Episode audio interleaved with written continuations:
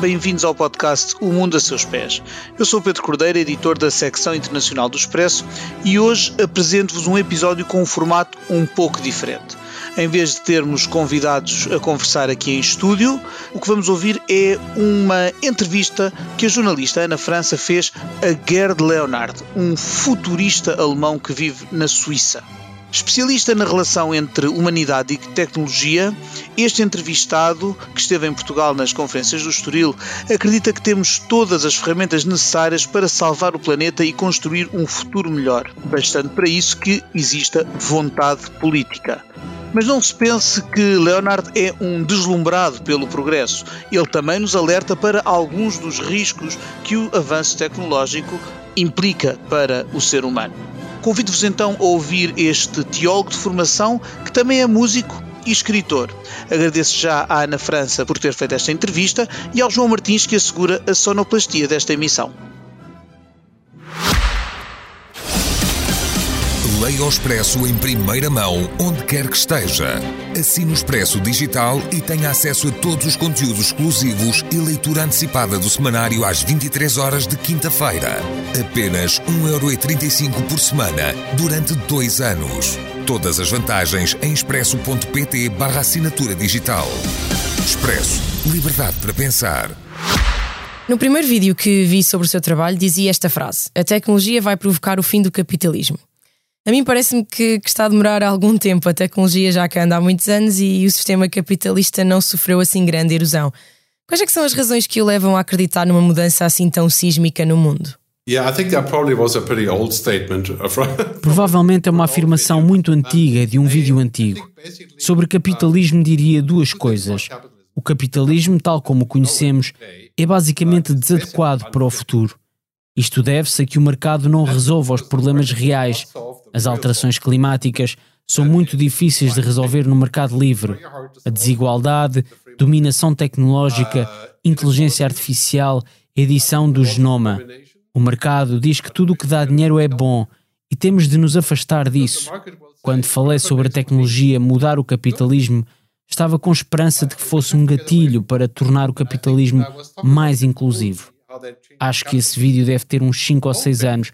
Desde então tenho dito que o que acontece é que, se queremos uh, um futuro bom, temos de mudar a lógica fundamental do mercado, da economia e da tecnologia. O que a tecnologia diz é que pode resolver todos os problemas. Ora, isso não é verdade. Os problemas reais do ser humano não estão sujeitos à tecnologia. Ela não vai salvar-nos sozinha. É uma das minhas mensagens principais.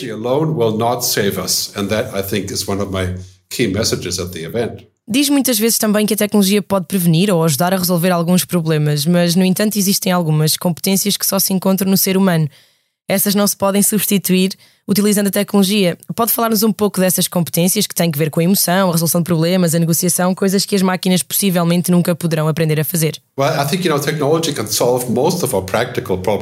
A tecnologia é capaz de resolver a maioria dos nossos problemas práticos: água, comida, energia, doenças. Temos toda a ciência e a tecnologia de que precisamos. Hoje já sabemos fazer um mundo sem dióxido de carbono, mas decidimos que isso não tem importância que chegue usamos a tecnologia de forma errada. Penso que a tecnologia é uma ferramenta poderosa, mas a ferramenta não é o mesmo que o telos, palavra grega que significa propósito. Se quisermos usar a tecnologia corretamente, em nosso benefício, precisamos da política certa, das decisões certas, de colaboração. A questão é que tipo de mundo queremos para nós e para os nossos filhos? Que tipo de respostas daremos?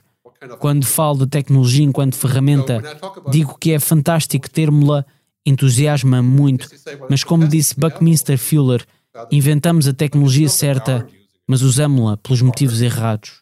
Não é que não estejamos a utilizá-la para o bem, estamos. Mas olhando para coisas simples, a produtividade do trabalho aumentou devido às ferramentas digitais. É mais fácil trabalhar online e fazer coisas, mas o dinheiro não foi parar às pessoas. Foi parar às empresas que fazem essas ferramentas.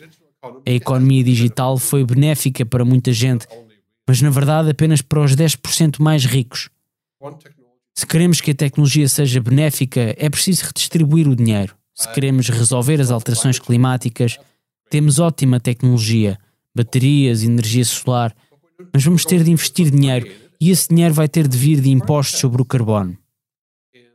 Basicamente, o que falta é política e decisões políticas para resolver mesmo estas emergências, que são três: o clima, a tecnologia e a engenharia genética.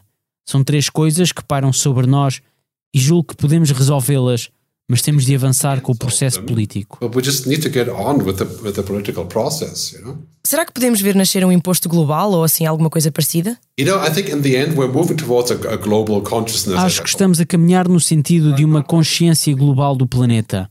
Não ficaremos felizes se Portugal, Espanha ou Suíça forem fantásticos na prevenção das alterações climáticas. Isso não fará diferença, ou melhor, faz, mas não muita. Precisamos de que chineses, indianos, brasileiros e indonésios façam o mesmo. Logo, temos de pensar a nível global. Uma grande parte do bom futuro é que só o teremos juntos. Não teremos bom futuro num só país. É impossível. A esperança que tenho é que possamos ter uma conversa sobre o que temos de fazer para criar um futuro melhor, encontrar um objetivo comum. O otimismo significa dizer que o mundo está cheio de problemas, que não estão a diminuir inflação, energia, etc. Mas a nossa capacidade de resolver esses problemas está a arrebentar. Todos os dias estamos a inventar baterias, sistemas de energia solar integrados, fusão nuclear, engenharia tridimensional, nanotecnologia. Esperamos conseguir resolver os problemas. A única coisa de que precisamos é definir bem as prioridades. Se elas forem mais dinheiro, melhores bolsas de valores e mais empregos, mais crescimento, o nosso tempo acaba dentro de 30 anos, porque não basta. O objetivo tem de ser as pessoas, o planeta, a prosperidade. Há recursos que cheguem se fizermos as coisas bem. Já não estamos perante sobrepopulação como temíamos. Estamos a crescer, mas não tanto.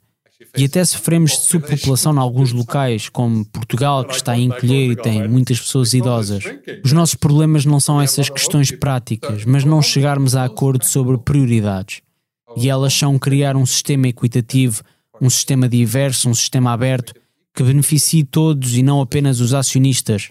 Se continuarmos como até agora, vamos ter um mundo em que os muito ricos são muito poderosos, mais do que hoje e todos os outros estão debaixo de 40 graus com o aquecimento global. Quando vemos o nível de lucro que algumas empresas de tecnologia uh, têm, de certo será preciso convencer os acionistas a abdicarem disso e se calhar é preciso uma mudança de mentalidade a nível global, não chega que uma empresa decida mudar. É uma questão complexa. Basicamente, as empresas petrolíferas e de combustíveis fósseis e tecnológicas têm muito em comum. São muito poderosas e têm muito dinheiro. O Facebook tem lucros de 150 milhões de dólares por dia. Para onde vai esse dinheiro? Não vai para as pessoas que escrevem no Facebook, vai para os acionistas e para os chefes, talvez para cinco ou seis cidades em todo o mundo. As petrolíferas, e isto é um número bizarro, fazem 2,8 mil milhões de dólares em lucros diários. É o bastante para pagarem a dezenas de milhares de políticos para votarem a favor delas. Temos de olhar para isto e dizer: podemos fazer coisas como não apoiar essas empresas, não comprar ações delas, desinvestir como fazem muitas pessoas, boicotar como fazem muitas pessoas. E podemos votar nas pessoas certas, que adotarão as regras certas. Está em curso uma mudança de mentalidade menos focada na prosperidade só por si. A maior empresa do mundo, a mais rica, é a Aramco, a petrolífera saudita. É difícil de acreditar. A empresa que está a matar-nos pela sua ação, ainda que talvez sem intenção, é a mais bem sucedida do mundo. É bizarro, até porque mostra que muitos de nós não temos consciência de onde metemos o nosso dinheiro. Essa questão das mudanças estruturais leva a uma pergunta sobre a pandemia, que, misturada com toda a tecnologia que temos ao nosso dispor, mudou a forma como, como trabalhamos e aquilo que estamos, se calhar, dispostos a aguentar ou a aceitar é, é muito diferente do, do que era normal. Numa das suas intervenções, disse que as gerações mais novas não aguentam, estou a citar, o estilo antigo de liderança. Gostava que nos explicasse melhor o que é que, qual é que é a sua definição de estilo antigo de liderança e se essa rejeição vai provocar mudanças na forma como, como as empresas têm de contratar, por exemplo? Há grandes mudanças culturais devido à Covid e à atual crise provocada pela guerra. Quando a dor é muita, as pessoas tomam decisões dramáticas Isso acontece há muito tempo. A Covid trouxe muita dor, por isso houve gente a pensar: eu já não gostava muito do meu trabalho, por isso não volto. Muitas pessoas entre os 25 e os 45 anos, os millennials, a geração Y, procuram objetivos, algo que faça a diferença. Procuram empresas que façam o que digam, que sejam responsáveis. E são hoje a maior fatia da mão de obra. Prevejo que nos próximos 10 anos vejamos muitos políticos, dirigentes e CEO que sejam mulheres dos 30 aos 50, como temos na Nova Zelândia, na Islândia ou na Finlândia. Eles olham para o mundo de forma completamente diferente e as pessoas da minha idade, geração X, baby boomers, pensam em crescimento, estabilidade, viver bem. Essas coisas estão a sair do enquadramento. Vai ser espantoso nos próximos 10 anos. Vamos assistir a mais mudanças do que nos 100 anos anteriores. E para melhor. Temos uma emergência climática e vamos ver medidas saídas da ficção científica. Sempre que andarmos de avião, vamos ter de pagar para compensar. Sempre que comermos carne, vamos ter de pagar para compensar. Acho que muitas pessoas fariam isso voluntariamente e já podemos mesmo vir a ter um imposto pan-europeu sobre o carbono. Eu votava já nisso. Ninguém gosta de impostos, mas estamos numa emergência. Podemos guardar o dinheiro e viver num mundo que será 4 graus mais quente quando os nossos filhos forem adultos. É uma grande proposta. 3% do PIB resolvem o problema do clima, por isso é preciso ir buscá-los a qualquer lado. Claro que podemos cobrar impostos aos ricos, mas até podemos cobrar impostos sobre muitas coisas para criar um fundo de emergência. Vamos assistir a isso e a muitos saltos tecnológicos, como poder comer carne criada em laboratório. Já provei, não é tão nojento como possa parecer para quem não gosta de carne. É orgânico, claro que não é vegan, vem de uma célula e não de animais mortos. E teremos agricultura vertical. Poderemos cultivar legumes orgânicos num arranha-céus com um robô, basicamente. O que quer dizer é que tudo isso pode ser resolvido com a tecnologia que temos. É tempo de falar sobre qual é o nosso objetivo, o que queremos, como podemos colaborar em vez de competir para sermos donos de uma parte do país. No seu último livro fala também bastante da importância de abraçarmos a tecnologia, mas não nos deixarmos transformar nessa tecnologia. Pode explicar por que razão considera que corremos esse risco e o que é que poderia acontecer para nos tornar menos humanos e mais robóticos? A tecnologia é uma droga fantástica. É como uma droga e como uma religião. Muitas drogas são como religiões e vice-versa. O que acontece é que a tecnologia é tão boa e tão poderosa que às vezes tendemos a pensar que é com ela melhor ou mais fácil. Vamos a um site de encontros e escolhemos um perfil e essa pessoa condiz com os nossos desejos. E boom, é essa pessoa. Mas a verdade é que em 99% dos encontros reais esse perfil perfeito são 27 segundos de miséria, ao fim dos quais vamos embora porque não é real. Costumo dizer que o problema da tecnologia é que o exagero de uma coisa boa pode tornar-se uma coisa má. É como álcool, cigarros ou outro vício qualquer. Quando damos demasiado poder à tecnologia, desumanizamos-nos. Por exemplo, permitimos que a nossa empresa utilize reconhecimento facial para nos contratar. Jamais trabalharia para uma empresa que digitalizasse a minha cara para descobrir quem sou através de uma inteligência artificial. Isso devia ser ilegal, na minha opinião. Devemos acolher a tecnologia quando nos beneficia, mas também ter muito cuidado. Dizer, talvez isto não seja tudo em meu benefício. Ligar o meu cérebro à internet pode ser espantoso, como promete Elon Musk, mas não é benéfico para mim. Não vejo como as coisas que perdermos por estarmos constantemente hiperligados podem fazer de nós melhores seres humanos. You know, that, that I can't see how that would make us better humans or more happy, right? Pois, se calhar isso é o que pessoas como o Gerd ou como eu uh, pensamos, porque somos as últimas a não, poder, uh, uh, a não poder contar com o entretenimento dos telefones nas férias, em vez disso tínhamos livros. Considera que nos, o que está a dizer pode fazer sentido para uma geração mais antiga, mas não para alguém que tem 15 anos? Não é uma questão a preto e branco. Viajo muito de avião e observo casais com filhos. Há famílias em que o miúdo de 4 anos passa um voo de 5 horas inteiro com o iPad à frente. Depois, quando os vejo no hotel ou na praia, o miúdo não está a brincar. Senta-se na areia com o iPad à frente. Diria que não há nada de mal num iPad, mas tem de haver uma forma qualquer de ser humano que subsista. Há um nome para isto, chama-se perturbação de déficit de natureza tem relação com os ecrãs e não com as pessoas. Penso que isso é prejudicial para a nossa sociedade, porque se formos assim a democracia vai morrer. Não teremos empatia, não teremos compaixão, não compreenderemos os outros, não saberemos falar, só clicar num ecrã. É uma questão de equilíbrio. Eu posso tomar um café, fumar um cigarro de vez em quando, mas não posso passar o dia todo a fazer isso todos os dias. Morreria. Precisamos de equilíbrio porque já temos realidade virtual com capacetes. Imagine quão viciante será tornar-nos sobre-humanos. Quem é que não quer ser sobre-humano? Pois, e não ter nenhuma das limitações que o mundo real nos impõe. Claro que todos sabemos que as limitações fazem parte do que nos torna humanos. E temos coisas que as máquinas nunca vão poder fazer, como dizíamos antes. As máquinas nunca vão conseguir desenvolver coisas baseadas em consciência. As máquinas podem ter conhecimento, mas como disse um mestre zen, o conhecimento sem sabedoria é inútil. E a sabedoria sem espiritualidade é perigosa. É isso que as máquinas fazem. Têm todo aquele conhecimento, mas não têm em consideração a consciência, a ação humana, os valores e a ética. Essa questão da ética é uma questão interessante. Uh, pode programar-se a ética? Acho que se pode simular, mas os computadores, por exemplo, com base no que são, podem ler a minha cara e dizer quem eu sou, mas não têm ideia do que é estar zangado ou cansado what tired or angry is. Sim, e também não saberá porque é que o Gerd está cansado ou zangado. Well, that, that, that é provável que consigam descobrir isso a partir dos dados, mas sentir, creio que foi Ariana Huffington que disse que os robôs conhecem lógica de tudo, mas nenhum sentimento. Não conhecer sentimentos é muito mal para um ser humano. É fácil imaginar um mundo de psicopatas. Chamou isso a conveniência da consciência. Eu ou você podemos casar com um robô e isso pode convir-nos por muitas razões. Mas será que aumenta a humanidade? Há uma grande cena no filme Blade Runner quando o ator principal está no seu quarto com a namorada que é um holograma. Depois o sistema cai, a namorada desaparece e ele é a pessoa mais solitária do planeta. Porque não era verdadeiro, era uma simulação.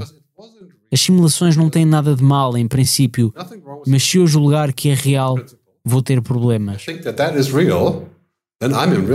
Como no final do filme Her, porque ela não lhe pertence. Ela é um sistema operativo que responde a milhões de pessoas em todo o mundo. Ela tem a mesma relação com todos eles. Mas a minha última pergunta é sobre o facto de Yogurt dizer muitas vezes que a tecnologia não tem mais nenhum objetivo além de trazer felicidade às pessoas. De qualquer forma, esse tem sido o tema da nossa conversa, mas ao mesmo tempo vemos problemas de saúde mental, mulheres jovens que se sentem horríveis em comparação com o que vem na internet, governos que espiam dissidentes, uh, regimes autoritários que usam a tecnologia da pior forma. Como é que consegue manter-se tão otimista? Uh, William Gibson, William Gibson, um autor de ficção científica, disse que a tecnologia é moralmente neutra até a utilizarmos. Isso aplica-se a todas as tecnologias. Posso pegar no martelo, que é a tecnologia, e usá-lo para construir uma casa ou para matar uma pessoa. Posso usar inteligência artificial para obter uma moratória às alterações climáticas ou para construir uma super arma. A tecnologia não é boa ou má por si só, depende de como a usarmos, das regras, do contexto. A partir da tecnologia tem potencial para criar felicidade quando aplicamos as regras certas. Quer dizer, a felicidade não é coisa que possamos gerar com ou sem tecnologia.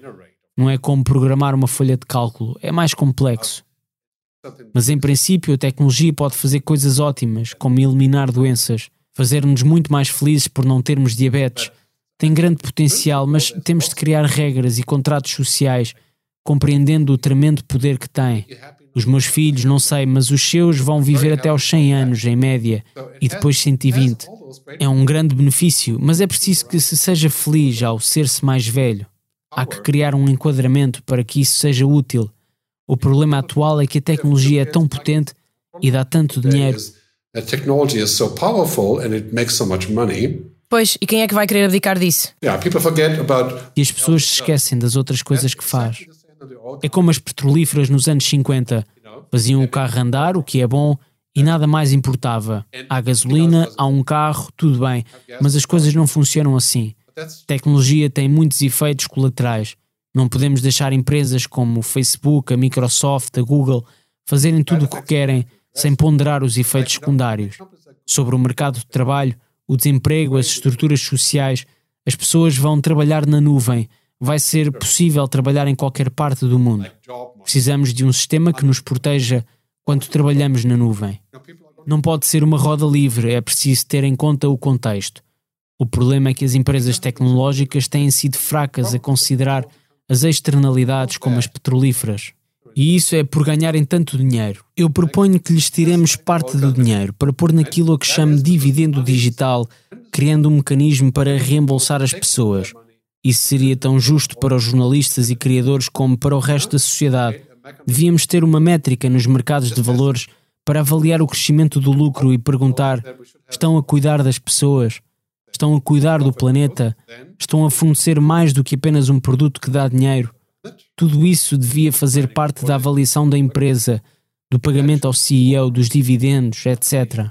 Com isso, julgo que teríamos um sistema que obrigaria as pessoas a pensar duas vezes antes de manipular motores a diesel para que pareçam limpos. Makes people think twice about messing with a diesel engine so it looks clean. Eu não dizia que a conversa ia ser interessante. Espero mesmo que tenham gostado e aproveitado para estimular o pensamento, porque me parece ser esta uma das potencialidades de Gerd Leonard e das suas uh, ideias, por vezes, fora da caixa. Mundo a Seus Pés fica por aqui. Resta-me desejar-lhe uma boa semana. Nós voltamos daqui a 15 dias com outros convidados, outros assuntos. Portanto, até lá, até breve e até sempre.